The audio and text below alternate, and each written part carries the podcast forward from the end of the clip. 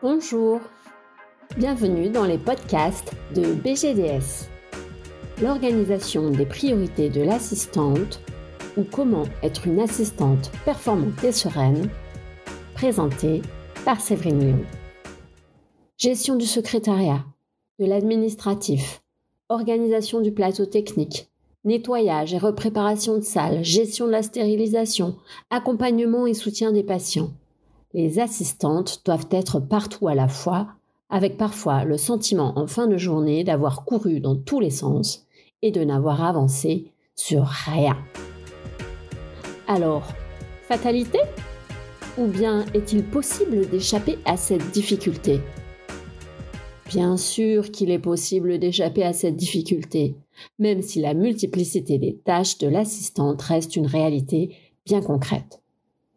Mais comment faire, me direz-vous? L'organisation, messieurs, dames, l'organisation, et surtout une excellente gestion des priorités.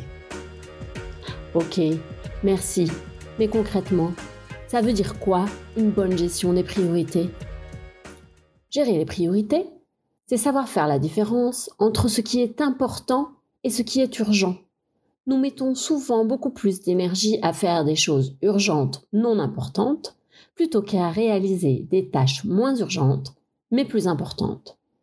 Exemple. Nous trouvons urgent d'avancer sur la stérilisation, mais il est beaucoup plus important de passer du temps avec un patient pour négocier une bonne entente financière satisfaisante. La stérilisation sera gérée tôt ou tard, quoi qu'il arrive. En tant qu'assistante, une première règle est de bien connaître vos priorités. Je veux dire d'avoir validé avec votre praticien l'ordre des priorités parmi toutes vos tâches à réaliser. À la BINAS Global Dental School, nous constatons très souvent que ce que l'assistante croit être sa priorité ne l'est pas aux yeux du praticien. Et dans ces cas-là, que se passe-t-il? Tout le monde est frustré et insatisfait. Alors, pour éviter les incompréhensions, commencez donc par clarifier ce qui vous est demandé. C'est l'essentiel. J'ai souvenir d'une assistante qui donnait la priorité au fait de repréparer la salle de soins en fin de rendez-vous, alors que le praticien, travaillant sur deux fauteuils, préférait qu'elle aille prendre en charge le patient pour fixer son prochain rendez-vous et faire son encaissement elle avait effectivement le temps de repréparer la salle de soins dans un second temps. Vous me direz, connaître nos priorités, c'est bien, mais il faut quand même tout gérer. Alors, par quoi commencer pour bien s'organiser? Évidemment, il ne s'agit pas de faire rentrer 10 litres d'eau dans une bouteille de 2 litres. Pour une meilleure efficacité, la BINAS Global Dental School recommande de structurer le temps assistante avec ses tâches quotidiennes, ses tâches hebdomadaires, ses tâches mensuelles. Mettez en place un tableau dans lequel vous pourrez lister l'ensemble des tâches de chaque membre de l'équipe avec leur rythme et leur durée.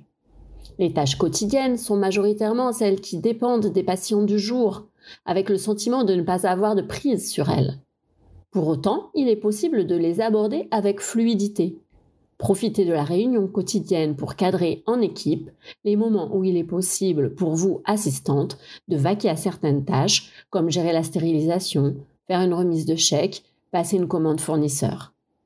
Prévoyez votre journée et listez ce que vous souhaitez absolument gérer dans la journée en dehors de l'activité liée au patient du jour.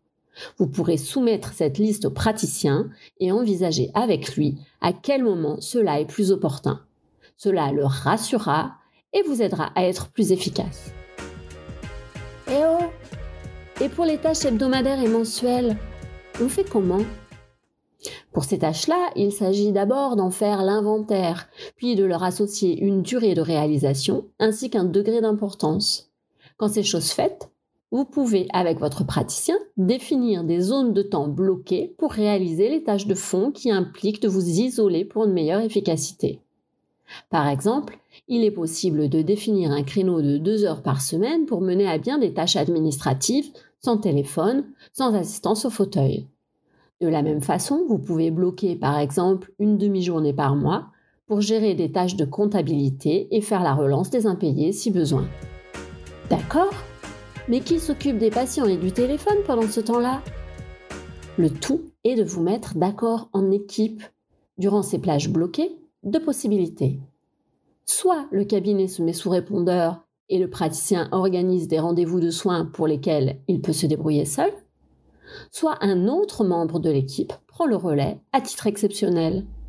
Il existe toujours des solutions, le tout est de planifier et d'organiser les choses en amont avant de vous laisser déborder. Allez, un dernier conseil. Il n'est pas toujours utile de vouloir tout gérer à la perfection et il est parfois nécessaire de savoir abandonner certaines tâches, mais bien sûr, avec l'autorisation du praticien. Vous croyez vraiment qu'on va vous quitter comme ça? Comme d'habitude, la BINAS Global Dental School vous a préparé un tableau pré-rempli pour vous aider à gagner du temps. Elle est pas belle la vie? La BINAS Global Dental School vous remercie de votre écoute et vous souhaite une bonne gestion des priorités. Pour continuer à vous former et à vous informer, retrouvez-nous sur www.bgds.fr.